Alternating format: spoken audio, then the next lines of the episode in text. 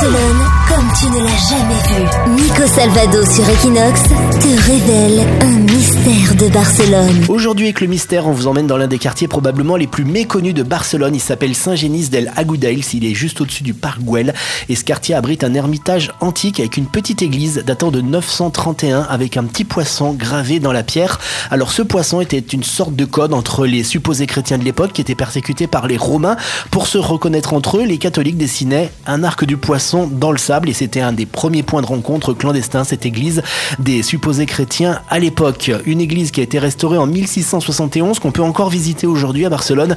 Un mélange de style architectural et un petit cimetière paroissial. Et pour l'anecdote, il y a le fondateur du parti Unió qui gouvernait la Catalogne il n'y a pas longtemps avec Arthur Mas, euh, parti qui a été euh, fusillé là-bas euh, devant cette église. Le corps entre-temps a été transporté à Montjuic. En tout cas, vous pouvez la visiter, cette église, car c'est un monument, une mémoire très inconnue de Barcelone. Barcelone, c'est ta ville. Equinox, c'est ta radio.